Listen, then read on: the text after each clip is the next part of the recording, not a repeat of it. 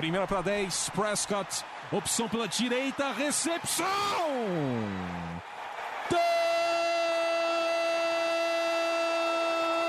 Touchdown! Bryce Butler! O Dallas Cowboys com uma sequência doutrinadora. Oito jardas, aí o Dez Bryant rasgando pela esquerda para entrar na endzone, é touchdown! A linha ofensiva do Dallas Cowboys está humilhando. Entrega para o Elliott para endzone, é touchdown! Touchdown, Dallas Cowboys! Dak Prescott do comando. Orlando Skendrick com a interceptação que define a vitória do Dallas Cowboys no Sunday Night Football.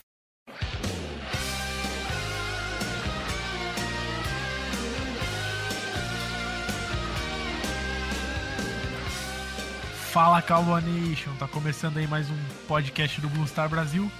Esse que é aí ó, oficialmente o primeiro da temporada 2017-2018 do Dallas Cowboys. Eu sou Leonardo San Jorge e hoje eu estou aqui acompanhado do meu grande amigo, o nosso editor-chefe, o cara que manda na porra toda, meu amigo Gabriel Plat, o Platinho. E aí, Plat, beleza? Fala aí, cara, tudo certo? Beleza, cara? Pô, tudo certo, né, cara? Na presença do patrão aqui temos que, temos que se comportar e fazer o serviço, né? E aí, Plat, é... primeiro podcast aí, oficial da temporada, a gente teve alguns podcasts aí na, na off-season. Vamos falar do Dallas Cowboys, né, do, do time, como é que tá. Gostaria que primeiro que você falasse, a gente teve um processo seletivo agora, né, pro Blue Star Brasil, que você falasse como é que foi esse processo, o que, que a gente tirou disso, e, e, sempre bom ver a equipe aí do Star Brasil crescendo, né? O site sempre crescendo, sempre expandindo, assim como o futebol americano e também o Dallas Cowboys no Brasil. É exatamente isso, né? O site está crescendo, né? Junto com, com o esporte em geral no Brasil e a equipe precisava crescer também. Então a gente abriu nosso processo seletivo no começo do mês e daí em diante foram várias fases do processo seletivo e, e conseguimos aumentar a equipe agora. Então eu acredito que daqui em diante o site é, consiga estar ainda mais atualizado, a gente consiga é, colocar ainda, ainda mais coisas no site. Eu acho que essa temporada promete não só para o Dallas, mas também para a gente. Isso aí, temos quatro novos estagiários, é isso? Isso aí. não, brincadeira aí com o pessoal. Mas é isso, vamos, vamos então falar aí do, do Cowboys. O Cowboys começou aí o training camp é, no sábado foi no sábado passado, né? Já, já temos aí praticamente aí uma semana de, de training camp. Não, na realidade o Cowboy chegou, acho que em Oxnard no sábado, e daí começou o training camp na segunda-feira, né? Então temos aí uma semana de training camp. E, e sempre, sempre quando chega o training camp, né, Plage, a gente começa a ter expectativas. É a primeira vez, né, que, que, os jogadores colocam as pads, que a gente vai ver os jogadores aí realmente tendo um treino pelo menos um pouquinho mais. Lógico, não é o contato completo, não tem tackles, não tem big hit, nada disso. Mas a gente já vê o confronto de linha ofensiva contra linha defensiva, né? Um pouco mais de, de movimentação, aquela batalha ali nas trincheiras, os corners e os wide receivers sendo mais agressivos também. E acho que, que aí quando começa o training camp a gente começa a sentir o cheiro da temporada, né, Plat? Começa a ver que, que o negócio tá chegando realmente. É, fala pra gente aí como é que, como é que tá essa expectativa pra temporada, no sentido de que tá chegando, e, e, e, e o training camp no geral, que, que, que é, um, é, um, é um momento que eu gosto bastante, eu sempre acompanho no Twitter, vejo os vídeos que estão postando, sabe? A gente se anima com aquela interceptação do Xavier Woods, ou aquela recepção do Andy Jones, sei lá, quem seja, entendeu? É sempre legal essa empolgação. Fala um pouquinho pra gente aí, Plat. É, é porque depois do Super Bowl, né, a gente fica lá março, abril, junho e até o mês de julho todo, né? Aí quando vem o training camp, que é uma coisinha melhorzinha, a gente já fica todo animado. Porra, a temporada chegando. Então, então é uma coisa que a gente já se anima. E até porque é realmente é o grande treino antes da temporada regular, né? Então é o primeiro treino assim que tá todo o time. A gente teve os OTAs, a gente teve os mini camps. Só que eles não são treinos obrigatórios, né? Então nem todo mundo está participando, alguns são só os calouros. Então esse é o que realmente está todo mundo junto. E então. Isso, e, e, falando do training camp, eu acho que ele é muito ilusório, cara, porque muitas vezes você vê um, um não draftado fazendo boa jogada, você vê, porra, esse cara vai, vai se destacar, vai pegar uma vaga no elenco. É, todo ano a gente vê assim o running back, às vezes na pré-temporada, naquela no último quarto de algum jogo da pré-temporada, quando tá só aquela turma do terrão, aí aparece um running back, um, um, um desconhecido qualquer, mete uma corrida de 50 jardas, você fica, porra, esse cara é bom, hein? O cara mete 3 sacks. Porra, Como é que é o nome cara... do. É o Minter? Zack Minter, é, é isso? Zach meteu dois sacks na turma do terrão lá, porra, esse cara vai ser bom. Joey Flocco. Não era o Joey Flocco, acho que era o Matt Schaub, sei lá. É, não, não, durou nada, ele foi cortado e sumiu, né? não tá nem mais na liga. Então é, a gente fica se iludindo com umas peças aí meio aleatórias. Nesse ano, não acho que, por enquanto, não tô vendo nenhuma peça assim, nenhum undrafted pra se. É, para ficar de olho. Talvez um ou outro nome apareça no jogo de quinta-feira, mas é uma coisa para você. É uma coisa até engraçada, né? É, Plot, eu, eu, vou falar duas coisas, né? Primeiro, assim, que eu gostaria de falar em relação ao training camp é que eu acho fundamental, assim, o training camp. É ali que você começa a montar o teu time, a estrutura do teu time. E para muitos jogadores, eu acho o training camp, assim, é... Putz, cara, é, é ali que, eu, que o jogador cresce, assim, sabe? Porque no futebol americano, diferente do futebol que a gente tá acostumado, por exemplo, pô, jogador ele desponta ele com 17, 18 anos, e lógico, ele cresce, ele ganha experiência, mas você não vê uma evolução assim gradativa do jogador ano a ano. Ele vai, ele vai evoluindo, ele vai crescendo, vai ganhando normalmente é, é, é massa corporal e, e, com isso ele vai melhorando. Mas o jogador já desponta com 17, 18 anos e a partir dali, né, ele tenta ganhar algum, algumas coisas, mas ele não, não evolui muito tecnicamente, tá, é, tecnicamente e, e, e, muitas vezes taticamente também. Mas no futebol americano, cara, o training camp, você vê uma evolução muito grande dos jogadores ano após ano, principalmente do ano de calor pro segundo ano e do segundo pro terceiro, né? Então tem jogadores assim que eu acho é, que o training camp é muito importante ali, que eles fazem esse crescimento. Por exemplo, assim, a gente sempre, sempre bate na mesma tecla, mas é verdade. Ver o Taco Charlton enfrentando Tyron Smith todo dia é uma coisa que vai fazer ele crescer, né? É, a gente vê o, o Shidobi Auzi jogando contra o Des Bryant, ou então o Ryan Switzer enfrentando aí é, é o Orlando Skandrick, e por aí vai, a gente pode falar mil coisas, mas é ali que o jogador começa meio que, que crescer, e eu não tô falando, falei só dos calouros, mas a gente vê também seguranistas, jogadores do terceiro, quarto ano que, que usam o training camp realmente para alavancar na carreira, melhorar a técnica, é, aprender novos movimentos, melhorar é, a mecânica, tudo isso que, que, que, que é, influencia muito na, na, na, no desempenho dos jogadores dentro de campo. E a segunda coisa que eu queria falar, Paty, você falou que a gente está tendo pouco, pouco destaque. O que eu, que eu vejo na realidade nisso é, é que a gente vê o time esse ano um pouquinho, ele, ele tá um pouquinho mais. É, é, fácil prever mais ou menos. A gente tem 53 vagas e a gente tem aqui 55, 56 jogadores meio que, que a gente acha que pode chegar no elenco. Em anos anteriores a gente tinha 45.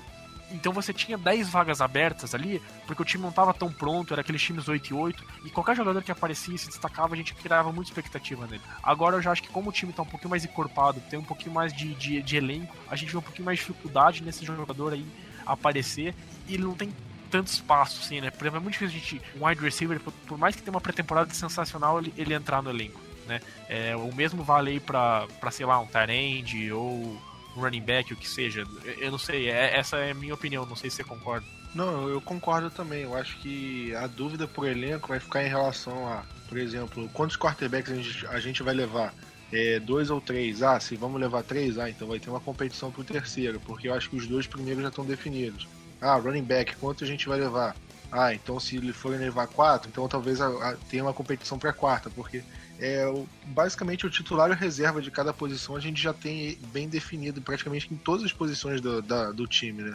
É, desde o primeiro jogador ali da linha ofensiva até o último jogador da secundária. Né? A gente tá tudo bem, bem afirmado. Talvez isso mude ao longo da temporada, mas eu acho que os dos 53 jogadores é basicamente isso. Eu ia até te perguntar qual o undrafted que pode ter chance de, de cavar uma vaga no elenco, porque eu realmente eu eu não vejo muita chance para alguém se destacar, não, né? É, em, 2010, em 2015, desculpa, a gente estava precisando de um retornador depois que o Dwayne Harris saiu. Então, com aquele monte de wide receiver undrafted, a gente sabia, olha, um vai entrar no elenco para ocupar a função de retornador. Então a gente já sabia que um ia garantir uma vaga e acabou sendo o Lucky White. A gente vai falar dele daqui a pouco. Mas desse ano a gente não vê nenhuma é, nenhum jogador assim undrafted que pode é, beliscar uma posição ou que seja favorito. Eu vejo muito como azarão. Talvez tenha um linebacker aqui que eles estavam estavam se destacando, ou o Cooper Rush, que é o terceiro quarterback, que talvez possa brigar por alguma coisa. Mas tirando isso, cara, eu vejo muito distante assim que que apareça um nome de undrafted que possa fazer parte do elenco desse ano. É, eu realmente assim vejo cinco ou seis jogadores assim que a gente vai debater e, e, que, e que, talvez mude alguma coisa, né? Eu acho que a linha ofensiva, por mais que a gente talvez aí tenha seja um ponto forte desse time, a gente ainda tem dúvidas, né, em relação a quem vão ser os reservas. Por exemplo, a gente tem os quatro jogadores que são garantidos titulares, né, com os três All-Pros e o Leo Collins. Aí temos quem vai ser o left guard, a gente ainda não sabe se vai ser o Chess Green, que tá machucado de novo. O Jonathan Cooper, que é um cara que foi uma escolha de primeira rodada, mas não teve uma grande, uma grande carreira. A gente ainda tem o Joe Looney, mas a partir disso a gente não tem mais ninguém garantido. Tem o Byron Bell, que é um veterano. Tem o, tem o Emmett Clary, que é um jogador aí também veterano, experiente, mas que não acrescenta muita coisa. A gente tem uns jogadores um pouquinho mais jovens. Cadinho Edwards é um cara que falam bem. O, o, você falou de undrafted, a gente tem o Dan Skyper, que é aquele jogador aí que, que é o jogador mais alto, acho que da NFL hoje, ele tem 6'10, que dá que, quase 2,20 metros. Então, é, em relação a, a na defesa, eu, eu, vejo, quem sabe, o Marcus White, que é foi uma escolha nossa de, de draft. Esse cara pode brigar. É, os defensive tackles também, o Joey Ive e o Jordan Carroll. Será que algum deles vai ter condição de entrar no elenco? O Ive tá machucado, o Carroll tá jogando, mas não tem mostrado muita coisa pelo que eu tenho visto. Mas é pouco, assim, sabe? Eu não vejo mais muito além disso. Agora que o Luck foi cortado, parece que o wide receiver já ficou meio fechado. O Rico Gathers talvez seja uma possibilidade da gente discutir. Será que ele teve evolução suficiente para ficar no elenco? Ou será que a gente corta ele e corre o risco dele ser pego por alguém nos waivers? Então, assim, eu acredito que a gente consiga discutir no máximo uns 5, 6 jogadores e a partir disso realmente não tem muito muito o que falar. Né? A própria posição de defensive end, que é uma posição que, que, a, que a gente considera que, que seja o ponto fraco desse time, tá meio que acertado quem que vai ser os jogadores, porque a gente tem Taco Charlton, Charles Tepper, Benson Mayo, Demarcus Lawrence. Apesar de não ter aquele nome né, diferenciado, a gente tem vários nomes bastante capazes, né? Então, muito difícil surgir um George Selvey da vida, ou um Zach Mintzer, igual a gente brigou, ou sei lá quem mais, um Lavar Edwards da vida aí, que a gente sempre acaba levando pro elenco. Então, você falou do Luck, né, Platinho? Eu acabei falando também. Vamos, vamos falar da situação dele, né? É o Luck Whitehead, que é um cara que via, vinha brigar por posição, né? Foi um jogador que posso dizer que, que teve papel relativamente importante no time nos, últimos anos, como retornador e também um papel limitado no ataque, mas que tinha algumas jogadas ali designadas para ele. Ele acabou sendo cortado, né, meio que deixando claro que, que a gente vai seguir com o Ryan Switzer para a função dele.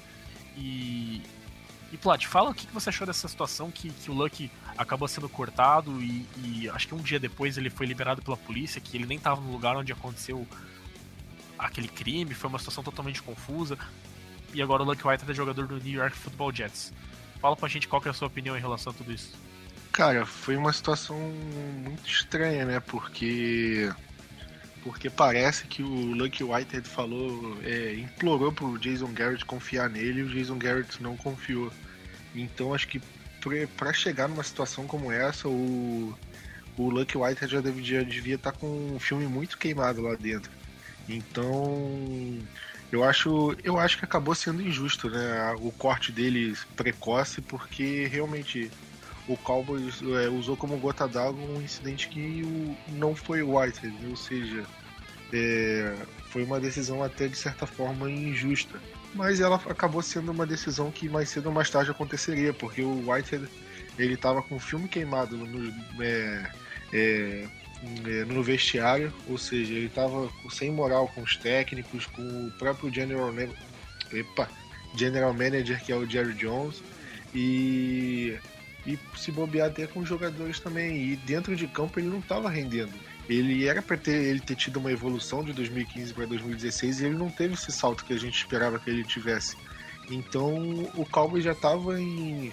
É, já estava é, é, olhando para buscando cortar ele e e o Ryan Switzer, a escolha do Ryan Switzer foi mais ou menos olhando por causa disso também, porque o Switzer pode retornar e, pode, e poderia ser uma. É, poderia acabar é, é, matando dois coelhos com uma cajadada só, com essa, com essa virtude dele de retorno.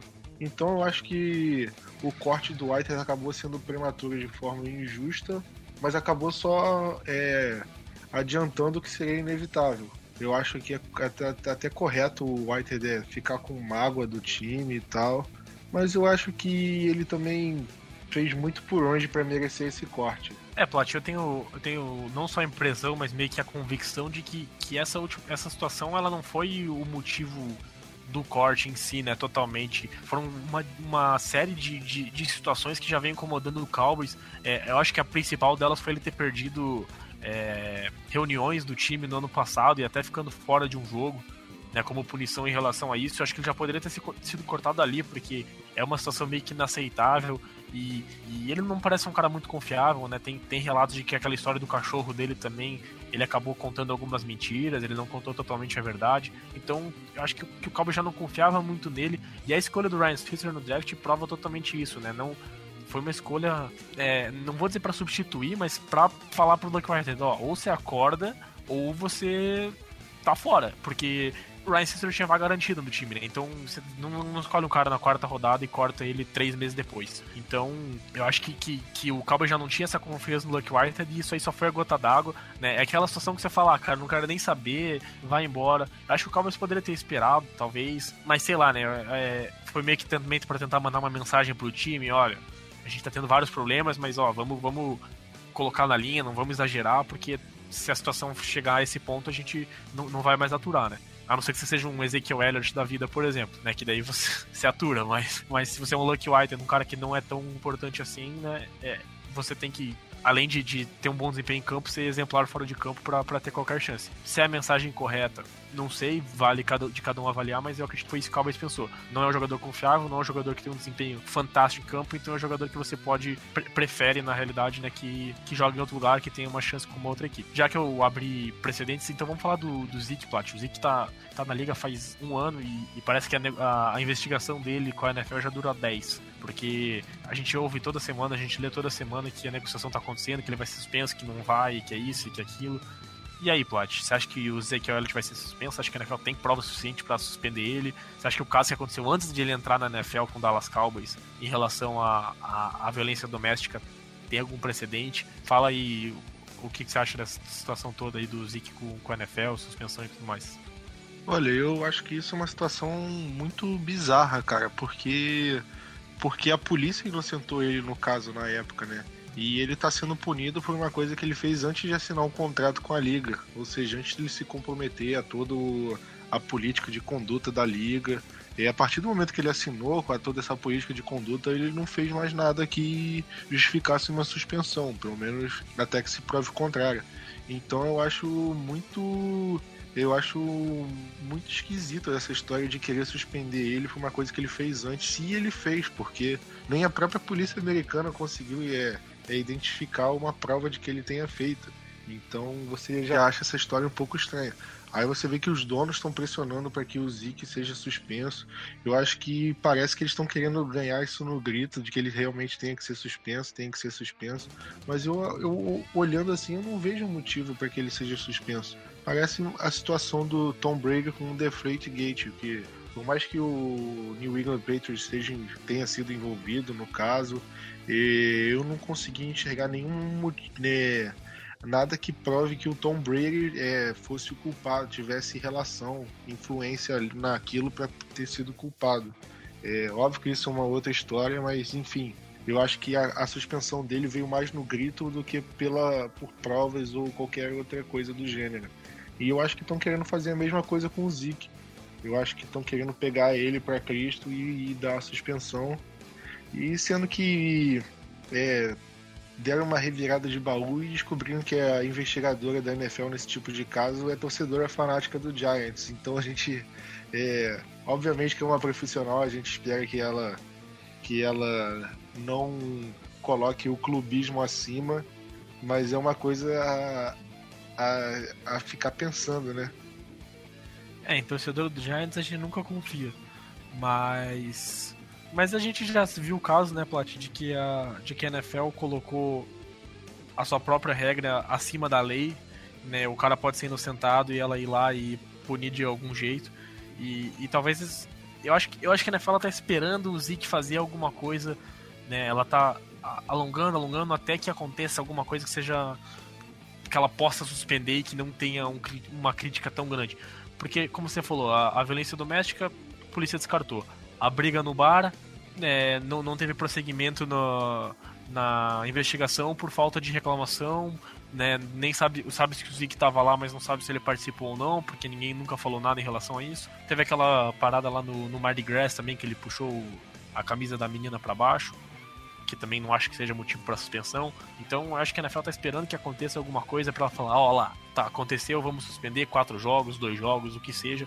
Mas, sabe, ela não termina nunca a investigação, porque daí parece que, que vai resolver a situação e, e não é isso que ela quer. Ela quer achar alguma coisa para que, que justifique é, o fato de, de, de, suspender o Zeke, como porque você falou, tem pressão e, e, tem vários incidentes pequenos de que teoricamente ela acha que, que pode vir uma suspensão, mas nenhum grande o suficiente para que venha uma suspensão, se é que o que eu falei faz sentido. E falando de suspensão, né, Plat, o Cowboy já tá pendurado aí de suspensão, já temos o Randy Gregory, que eu nem considero mais um jogador, eu nem lembrava que ele existia. O David Irving levou quatro jogos e agora o DeMontre Moore levou dois jogos. Três defensive ends, Plat, né? já falei aqui nesse podcast que é a posição mais fraca do elenco, provavelmente. Como é que fica é, esse defensive end? Quem que vai, quem que vai contribuir? Né? E, e como é que a gente vai jogar nos primeiros dois jogos sem esses dois jogadores aí, né? O Irving e, e, e o Demontre Moore? E, e, o que você espera deles também, né? Se você acha que, que esses jogadores aí vão, vão ficar no elenco mesmo com a suspensão e, e o que, que eles podem é, acrescentar quando eles voltarem pro time?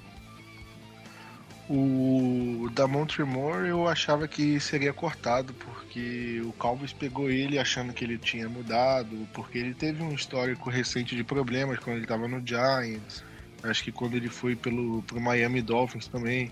Então eu acho que o Cowboys, eu acharia que eles iam cortar, mas é, aparentemente o Cowboys já sabia que ele poderia ser suspenso quando contratou. Então eu acho que o Cowboys tendo noção disso antes de contratar significa que o Cowboys vai querer manter ele enquanto enquanto ele enquanto ele fica suspenso. O David Irving realmente eu acho que vai fazer muita falta e eu acho que realmente né, nesse momento ele até pediu desculpa, falou que a culpa foi dele, mas parece que foi um erro do, do laboratório de manipulação. Teve um é uma história meio obscura aí em relação a, a esse doping dele. Eu, pareceu um pouco a história do Skendrick, que também foi uma história meio, meio esquisita. Que Skendrick foi suspenso em 2014 por alguns jogos. Mas de qualquer forma, eu acho que ele realmente vai fazer. É, vai realmente impactar negativamente. O Moore eu acho que poderia fazer a função que o Jack Crawford estava fazendo ano passado. Mas eu acho que o Cowboys é, é, ficaria bem servido com o é, DeMarcus Lawrence, o Taco Charlton, o Maioa e eu acho que o Tyron Crawford vai poder, vai ficar uns jogos aí como defensive end e o aí no interior da linha vai poder, vai ficar o Malik Collins, o Thornton e os outros jogadores aí que do elenco. É, é, eu tenho uma expectativa até que razoável em relação ao Demontre Morplat, porque eu vejo como um jogador explosivo, né, que o Cowboys não tem esse jogador explosivo rápido que consiga dar a volta no, no tackle. É um jogador que não teve uma grande carreira depois de ser draftado, acho que no terceiro round pelo, pelo New York Giants, mas é um cara que, que teve bons jogos aí no Seattle Seahawks no ano passado, é um cara que, que, que acho que apresenta alguns atributos físicos que podem ser interessantes como um jogador aí de, de situações de terceiro, terceira descida, né? é, é, é um cara assim que, que é bem explosivo, né? Eu gosto assim da, da velocidade dele, da maneira como ele consegue né, é, ser flexível, abaixar o ombro para chegar no quarterback, pegar o ângulo correto. Eu, eu realmente tinha alguma expectativa para ele de que ele pudesse entrar e, e, e jogando 15 a 20 snaps por jogo, apresentar muito mais do que o Jack Crawford nesse sentido, lógico que não tem. Não, não, o Jack Crawford é um cara que jogava bem contra a corrida, jogava até de defensive tackle, fazia muitas funções. O Demonte Moore seria meio que mais um cara de situação mesmo, de descer, descida e de passe, mas que eu esperava alguma coisa dele. Né? Você falou do, do, do aí que a gente ainda tem, mesmo assim, né? É, tem o Charles Tepper voltando, que, que você acabou não citando ele, que é um cara que a gente ainda também é uma incógnita, né? É um cara que jogava numa 3-4 no college, perdeu temporada de calor inteira, inclusive o training camp, então ele é praticamente um rookie esse ano também. O Taco Charlton é um calor, apesar de ser uma escolha de primeira rodada também não é uma garantia. Né? É, o Meioa foi bem no ano passado, estava crescendo, e, e o DeMarcus Lawrence quero a sua opinião dele quando né, daqui a pouco, mas para mim é, é de novo o, o X-Factor dessa, dessa linha defensiva. Porque é um cara que tem potencial, é um cara que é, em 2015 parecia que tava tudo dando certo pra ele, que ele teve 8 sacks, 7 nos últimos 8 jogos, jogando bem, evoluindo, progredindo, e daí ano passado teve a lesão, teve a suspensão, e, e isso atrapalhou muito ele. Quem sabe agora que o ano de contrato dele, ele possa estourar de novo, ter seus 8, 10 sacks. É um cara que eu acho que, que pode ser fundamental. Só antes de você falar do DeMarcus Lawrence, que eu quero que você comente sobre isso, Plot. Se o Tyron Crawford ficar na posição de defensive end, pra mim, né, aí, aí esquece. Daí você tá jogando no lixo os 8 milhões por ano que você pagou para ele. Porque, cara, como defensive end, ele não tem agilidade, ele não tem velocidade, ele é acima do peso para um defensive end, ele não consegue dar volta no teco. É, é um jogador muito limitado como defensive end, ele vai conseguir alguns sacks por, por força, que, que, né, de fazer o bull rush, é, o effort dele também, né, de, de, não, não desistir, tentar, e quando a jogada, o quarterback demora 4, 5 segundos para fazer o passe, ele vai chegar. É, enfim, vai ser um bom jogador contra a corrida, como defesa, muito bom por sinal, mas não vai acrescentar muita coisa. Ele precisa ser defensive tackle, ele precisa voltar para essa posição, ele precisa voltar já. Porque se ele fizer todo o training camp como defensive end, dele ficar dois jogos na temporada regular e daí voltar para defensive tackle, você não pode esperar muita coisa dele. É um cara que acha que está pegando os 8 milhões jogando no lixo. Porque uma temporada ele foi defensive tackle, aí outra ele foi defensive end, aí agora vai ser defensive tackle de novo, aí vai ser... E você não dá uma posição por isso, não dá uma chance de melhorar, de evoluir numa posição. Né? Então, se continuar assim, realmente, é, infelizmente, eu acho que a gente está jogando o dinheiro do Tyron Crawford no lixo. Não é o melhor contrato do mundo, mesmo se ele for defensive tackle, não é. Mas, por como defensive tackle, ele consegue seus 6, 7 sacks por temporada, é, ter boas jogadas contra a corrida, chegar no backfield, criar pressão. Como defensive end, infelizmente, eu acho que ele é bastante limitado. Né? Eu espero que o Cowboys volte ele para defensive tackle, apesar de ter boas peças, como você falou, o Malik Collins, o Cedric Thornton e também o Stephen Paea, mas mas é isso. Fala aí do, do Mark Lawrence, Plot, antes que eu fique puto aqui sobre o Terran Crawford. Cara, sobre o Crawford, eu já acho que a gente tá praticamente jogando no lixo se ele ficar como defensive tackle também, porque eu acho que ele não vale o contrato que a gente deu nele. Eu entendo, eu entendo o Cowboys ter dado o contrato pelo o que ele poderia fazer e tal, mas eu acho que ele não vem fazendo, não vem merecendo o contrato que tem. E eu acho que eu, eu realmente colocaria esse ano como um divisor de águas também. Olha só, se o Crawford render abaixo mais uma vez do, desse contrato, eu consideraria cortar ele, porque eu não acho que. Primeiro, é, primeiro que a gente tem que ver a situação do Cap, obviamente. Agora sem o Romo a gente tem tá uma situação um pouco mais tranquila. Mas eu eu, eu acho completamente errado a gente ficar dando 10, 12 milhões de, de, é, por ano por um defensive tackle como o Crawford, que eu não vejo ele como um top 10 da liga. Desculpa. E eu também acho completamente errado mover ele para defensive end. E eu acho pior ainda. Porque se ele, como defensive tackle, já não faz justo, na minha opinião, um contrato de 10 milhões por ano, imagina como defensive end, que é uma posição diferente para ele. E sobre o DeMarcus Lawrence, cara, a gente tem que. Eu acho que essa temporada vai, a gente vai conseguir ver se ele é se ele é um 8 ou se é um 80, porque em 2015 ele foi 80, em 2016 ele foi 8, em 2014 a gente mal viu ele, então a gente não podia ver se ele era 8 ou 80. Então eu acho que essa, essa temporada vai ser determinante para a gente ver é, qual vai ser a dele, se ele é, pode se mostrar, se ele vai ser o cara é, para o nosso pass rush daqui para frente ou se é um cara que a gente vai poder renovar por salário é, não tão alto, ou se é um cara que vai sair vai ficar rodando outro time, porque eu acho que ele tá ele tá perigando aí nessa, ele acho que ele tá nessa zona aí meio morta. É, ele tá precisando mostrar com, é, desempenho, porque ele foi uma escolha alta, né? A gente escolheu ele no começo da segunda rodada, a gente trocou uma escolha de segunda e terceira por ele. E se ele voltar a ter uma temporada como a de 2016, eu acho que ele não vai fazer juízo ao investimento, não. É, e vamos deixar a discussão do Tyron Crawford por outro dia, porque se a gente começar a falar aqui, a gente vai ficar, vai se alongar, né? né? É, é um jogador que eu que eu gosto, mas que eu também não acho que não tem, com certeza não tem valido o contrato que deram para ele. Só que eu acho que ele poderia ser mil vezes mais útil como defensive tackle e até, quem sabe, valer o contrato, né? Porque os defensive tackles que são os tops ganham o dobro do que ele. Então, sei lá, vamos deixar para outro dia isso. Em relação ao DeMarcus Lawrence, eu concordo, cara. É a temporada do, do vamos ver realmente, porque se não for agora, não vai ser nunca, que ele tá com uma temporada intertemporada inteira saudável, né? Vai ter o training camp completo, pré-temporada. Vamos ver se ele consegue ficar saudável, cara. Eu aposto bastante nele, né?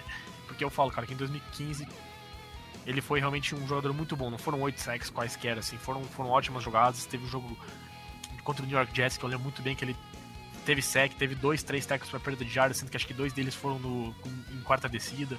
Então foi uma temporada muito boa dele. Vamos esperar que, que ele consiga repetir.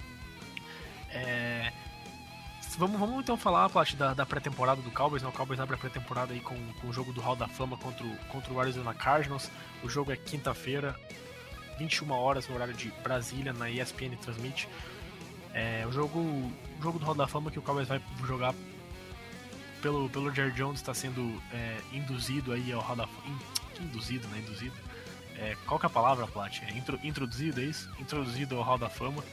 E e é um jogo que, que é um jogo bacana e tudo mais, mas é um jogo que às vezes não é bom jogar, né? Porque você já tem quatro jogos de pré-temporada, já é um, um processo cansativo e, e, ter um quinto jogo às vezes não é bom. Eu, eu acho que o time jogasse o, o jogo da Roda Fama não tinha que ter um jogo de pré-temporada menos, né? Mas enfim, fala o que esperar desse jogo, Plot. É, como é que você acha que o Cowboys vai para campo e, e, o que você pensa aí do, desse jogo do Hall da Fama? Cara, se a gente tivesse esse jogo e, e não jogasse a última semana da pré-temporada, eu aceitava numa boa. Acho que seria ótimo pra gente, mas é, cinco jogos de pré-temporada é muito.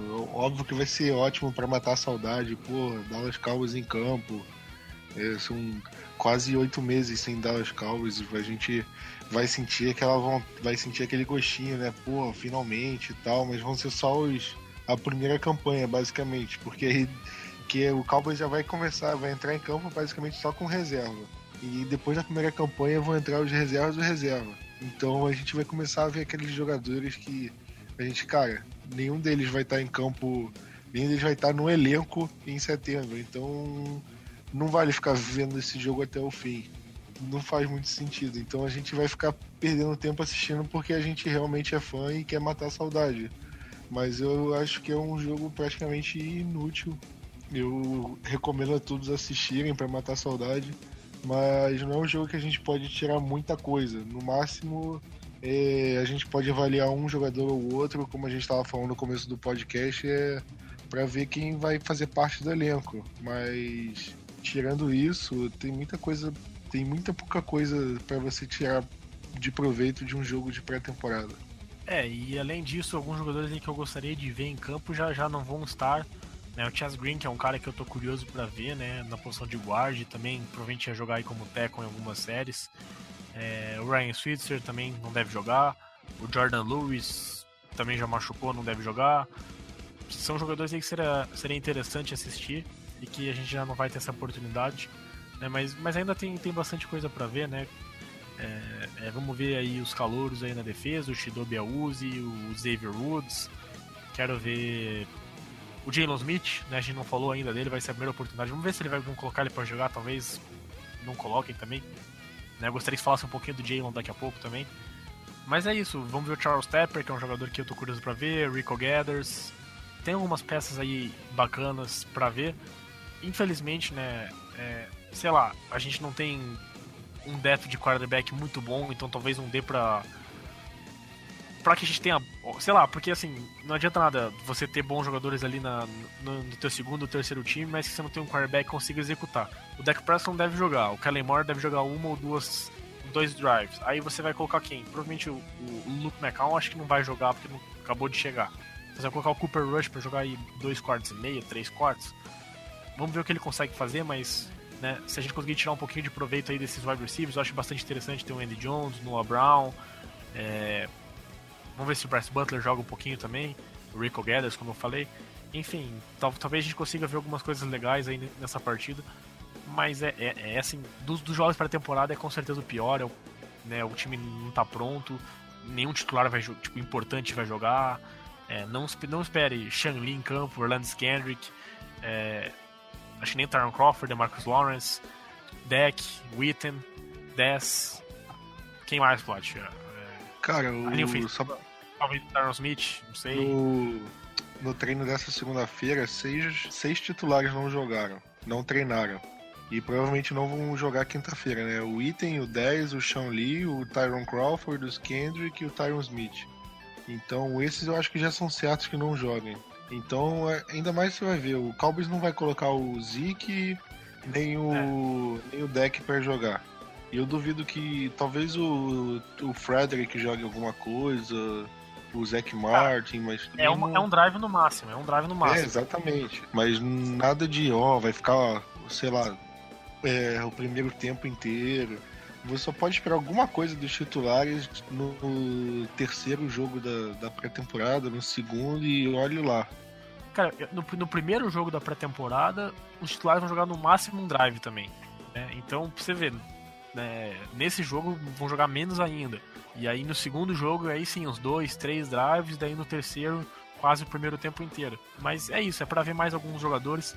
E, e eu, eu falei, perguntar pra você, Plat, o que você espera do, do Jalen Smith, né? Foi bacana ver ele em pads e tudo mais. Mas você acha que, que, que, ele vai ter uma boa temporada? Como que você projeta aí o ano do, do Jalen Smith? Cara, é, você vendo os vídeos dele é, treinando, às vezes dá a impressão de que ele não teve nenhum problema. Porque ele tá correndo numa boa, eu acho que ele falta pegar uma confiançazinha ou outra. A gente tem que ver como é que ele tá tacleando, né? Porque a gente no, em treino a gente não sabe como é que ele tá. Mas eu tenho esperança nele. Eu não acho que ele vai chegar e vai ser aquele aquele linebacker explosivo, vai ser um Luke Kuechly, um outro Shanley ali na nossa defesa. Mas se ele for um cara é, no meio termo entre o, o Lee e o Anthony Hitchens, sei lá, com pelo menos um titular ok assim, eu acho que já tá ótimo, ótimo. Eu, para quem era um jogador que podia nunca mais jogar futebol americano e, e tá treinando bem, então é uma coisa que a gente já se, já, já se impressiona, né? Eu acho que é possível que ele nem comece como titular assim no, no começo. Eu acho que o Cowboys pode ir colocando ele aos poucos, não, não esforçando, né? Até porque foi uma lesão muito grave. Mas ele já está treinando é, com, com, todo, com toda a proteção de forma consecutiva, né? Foi a última vez que ele treinou é, mais de um dia com dois. É, com, com equipamento de proteção foi no college, ele já está voltando a treinar. Então é uma coisa que deixa a gente esperançoso. É, eu acho que a gente pode esperar boas coisas dele sim. Eu acho que ele já mostrou força de vontade, ele já mostrou empenho em, em jogar. E o Cowboys foi o time que, que acreditou nele, então acho que isso motiva ainda mais o jogador a querer melhorar, a querer, a querer dar o máximo. E qualidade ele tem. Então acho que. Eu acho que ele tem tudo para voltar. Vamos ver se ele vai conseguir realmente colocar as peças no lugar e, e conseguir é, adaptar seu jogo do college para profissional e superando essa lesão ainda por cima. É, assim, na minha visão, enquanto você não vê ele fazendo, dando um tackle e levantando para a próxima jogada e jogando a próxima jogada e fazendo outro tackle, e, entende? Assim, ele não tem uma sequência de, de lances, né, de, de, de contato e, e, um jogo completo e depois, né, jogar num domingo e depois no outro domingo e assim falou tem contato, tem pad, tem tudo, mas não é um jogo de verdade, não, não é aquele contato, aquela fisicalidade toda, né? Então Vamos ver, né, quando isso acontecer, se, se o primeiro tackle que ele dá, ele vai conseguir levantar e dar o segundo. Eu, sinceramente, não espero grandes coisas dele esse ano. Eu acho que ele vai ser um reserva que vai entrar em algumas situações, talvez né, vai melhorando durante a temporada, ganhando mais espaço. Mas eu espero bastante coisa dele pro ano que vem, né? É, antes, como você falou, a gente ouvia notícia que ele talvez não jogasse. Agora a gente já ouve até um tempo de recuperação completa dele do nervo, de 6 a 9 meses. Né? Então, pô, se você tem um tempo de recuperação, significa que o nervo tá evoluindo, tá progredindo e que daqui menos de um ano vai estar tá 100%, né? O nervo vai ter regenerado completamente, vai ter voltado a, é, a, a, ter sensibilidade, a ter movimento. Então, né, se isso acontecer, aí eu espero boas coisas dele, né? Porque ele era um grande jogador no college. Agora, até isso acontecer, enquanto ele estiver lidando com essa lesão e voltando aos poucos, eu, prefiro não ter criado grandes expectativas. Né? Mas, Plat, só para terminar, vamos falar é, quem, quem que tá se destacando, quem você tem acompanhado que vi se destacando. Né? É, você falou do Jalen Smith, eu tenho visto o Anthony Hitchens como um cara que tá jogando muito bem, é um cara que eu espero boas coisas temporada. Né? É, tenho visto muitas coisas do Baron Jones, também é um jogador que, que porra, se der aquele passo para frente, pode fazer a diferença na defesa esse ano. Né? E, e, tem treinado muito bem. Quem que você tem visto além desses dois aí, Plat, que, que, que tem se destacado nos treinos até agora? Cara, eu vi que o Taco Charlton ele tinha começado meio devagar, mas estava começando a impressionar. Eu acho que, como ele sendo um jogador de primeira rodada, ele pode ser, ele pode ser um jogador que pode impactar pra gente, né? É um jogador que a gente deposita esperanças. Eu acho que não só ele, o Xavier Woods é um jogador que estava é, que tava bem. Eu acho que da nossa defesa a gente tem muitos jogadores que são boas promessas. E eu acho que a gente teve um draft muito bom, para falar a verdade. Eu acho que a gente está realmente bem servido entre os jogadores. E acho que a gente é, pode realmente fazer a diferença entre eles. Eu acho que minha única dúvida em relação a esse time, minha maior dúvida no caso, seria envolvendo o deck. É, será que ele é, vai mesmo manter o nível da primeira temporada? Será que ele não vai ter uma queda de desempenho? Será que ele vai conseguir manter o alto nível? Não vai ser igual outros quarterbacks que tiveram o primeiro ano em alto nível e depois caíram? Eu, sinceramente, acredito que o deck não seja o tipo de jogador que, que vá cair de desempenho do segundo ano e assim diante, por alguns motivos. Só que eu acho que isso a gente pode deixar para outro podcast, porque eu posso ficar uma hora falando sobre isso, né? Mas de qualquer forma, eu acho que ainda ficaria uma dúvida em relação a isso. Porque a gente depende muito da, da qualidade do deck. Então, ele tá bem nos, nos, no, nos treinos, né? Isso é ótimo. Então, acho que a gente é, tem que pelo menos botar fé nele, né? Já que, bem ou mal, ele, a nossa esperança tá toda depositada nele. É, é, o deck é um cara que, que no ano passado ficou, sei lá, ele não teve uma, uma boa off-season, né? Pegou todo mundo de surpresa a temporada que ele teve, porque ninguém esperava depois dos OTAs, do minicamp, do training camp dele. Todo mundo falava, ó, ele tá perdido, ó, ele não tá indo muito bem, não sei o quê, e, e, meio que ficou caracterizado que ele é um gamer, né? Aquele cara que chega no jogo e, e joga e executa. E esse ano falo que ele tá muito melhor do que no ano passado nos treinamentos, né? Ele evoluiu também nessa categoria. Vamos ver se, se, se ele consegue também nos jogos, né? Porque a gente descobriu que o deck era o deck começou né, a ver no primeiro jogo de pré-temporada passado contra o Los Angeles Rams, que ele fez uma partida muito boa. E, e aí que ele começou né, a chamar a atenção de todo mundo. Então vamos ver como é que, como é que vai ser nesse ano, se, se melhorando no, no, nos treinamentos ele consegue também melhorar no campo. Talvez o número não seja tão bom, né? Quatro interceptações é, é muito difícil ele repetir, o rating dele quase 110. Mas vamos, vamos torcer para que, que ele consiga evoluir, né? Ou pelo menos manter o nível de crescimento que ele vinha tendo no ano passado. Só para fechar, se você quiser destacar mais alguma coisa, Plat, eu gostaria de destacar também a, a mudança do Léo Collins para right tackle, né, que, que parece que está treinando muito bem também na função, tem, tem se dado bem ali como, como right tackle e, e provavelmente vai ficar por ali. E, e, eu queria falar do Anthony Brown também, que é um jogador que, que eu gosto muito e acho que, que é um cara que, que pode surpreender muita gente essa temporada. Eu espero que ele po possa né, se consolidar como um dos bons corners da NFL esse ano. E, e também é um cara que vem treinando bem. E eu, na minha opinião, ele é o melhor corner do Cowboys no elenco. Né? Posso ter errado. Se eu tiver errado, eu admito no, daqui pra frente, mas é um cara que eu, que eu realmente espero. Espero que no fim da temporada vai, vai ser conhecido na liga. E, e todo mundo fala na, na classe do ano passado do, do do Deck, do Zeke, também do Malik Collins, que, que foi um dos líderes aí entre calouros em, em sacks né? Acho que teve cinco ou seis. Mas pouca gente fala do Anthony Brown. E eu acho que, que ele é um cara que, que pode fazer a diferença nesse time. Pode ser um, um, um jogador aí que, que tem um crescimento bom do primeiro pro segundo ano. E, e vamos ver. É, é um cara que eu, que eu deposito aí uma boa esperança. Tem mais alguém aí, Plot? Cara, eu concordo com você, com o Anthony Brown, e vou falar de outro jogador. Eu vou falar do Jeff Heath, que eu acho que é o jogador que tá na situação de dar um passo na carreira, né? Porque ele chegou no time é, para ser um jogador de time de especialistas ali, não fazer muito. É, não ter uma função é, muito importante. Foi jogado na fogueira em 2013, foi jogado. É, foi, é, entrou como titular em alguns jogos, jogou mal pra caramba, até porque ele era undrafted, não tinha nem como ele jogar bem na situação que ele estava. E aos poucos ele foi é, conquistando espaço e no último jogo dos playoffs né, na temporada passada, ele realmente teve duas interceptações na Aaron Rodgers, né? Uma não valeu, é, mas acabou jogando muito e o Cowboys viu nele uma, é, uma capacidade tão grande para ser titular que acabou não é, forçando tanto a manutenção do Church, né? Preferiu, ah, é, ao invés de pagar 5 milhões por ano no Church, vamos manter o Jeff Heath aqui, manter ele como titular e trazer um cara no draft para ser reserva e quem sabe evoluir para ser um titular no futuro, que eu acho que vai ser o Xavier Woods no, daqui a alguns anos. Então é o Jeff Heath é um cara que eu espero que evolua. Eu não sei se ele tá pronto ainda, eu espero que esteja, mas é um cara que eu acho que o voto de confiança ele merece ter, pelo menos pelo caminho que ele fez ao longo desses últimos anos, é, por ter aguentado calado uma quantidade enorme de críticas e por ter, pelo menos nesse.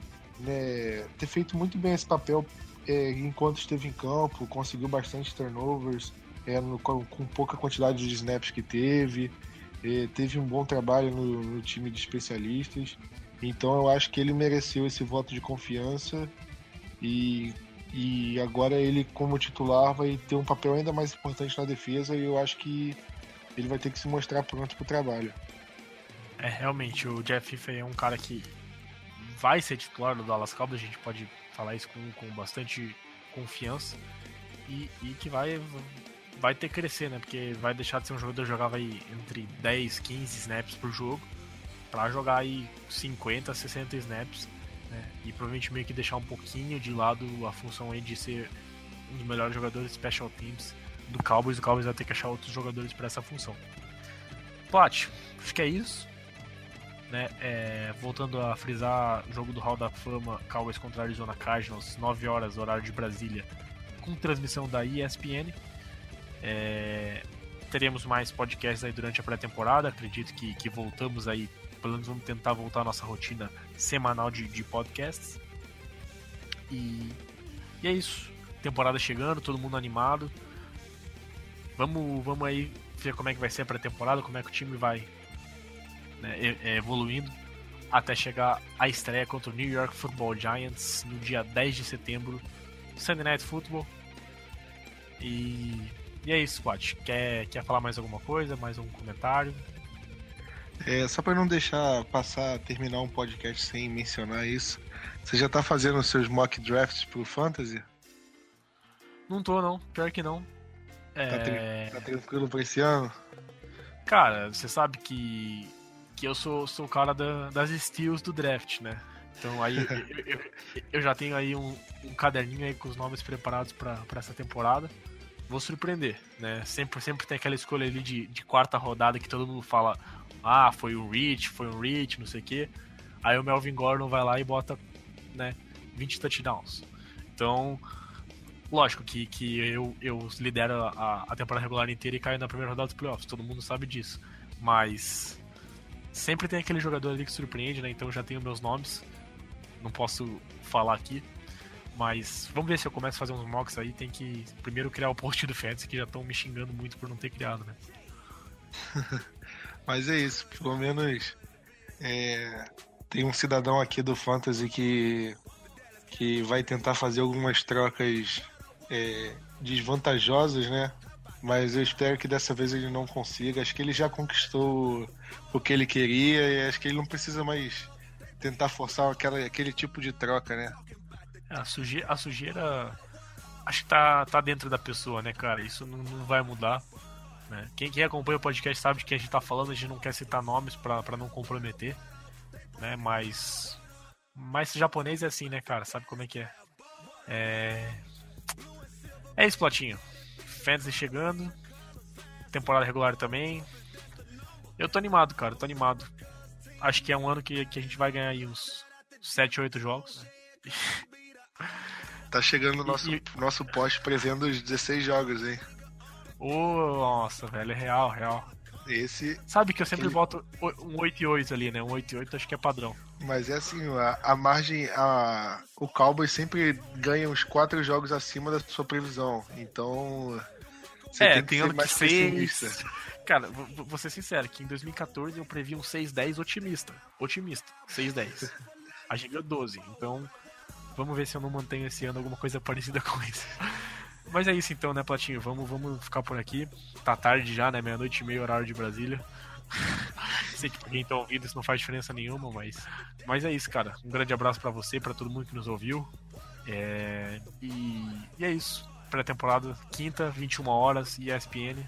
E contamos com vocês aí durante toda a temporada. Pode contar com a gente no Lutar Brasil, que a gente vai trazer as notícias, podcasts, análises, vídeos, filmes, que for, a gente vai estar trazendo para vocês aí. Falou, galera, um abraço, até a próxima. Tamo junto e Go Cowboys. Valeu. Playmaker, playmaker, Micah Irvin, that's my all-time favorite. Legendary, just like Troy Aikman. Troy Aikman. Emmitt Smith, that's the all-time greatest. Woo! Roger Staubach, that's an icon. Like Deion Sanders was on the punt return. return. Name a franchise with more living legends. Living legends. R.I.P. to Tom Landry.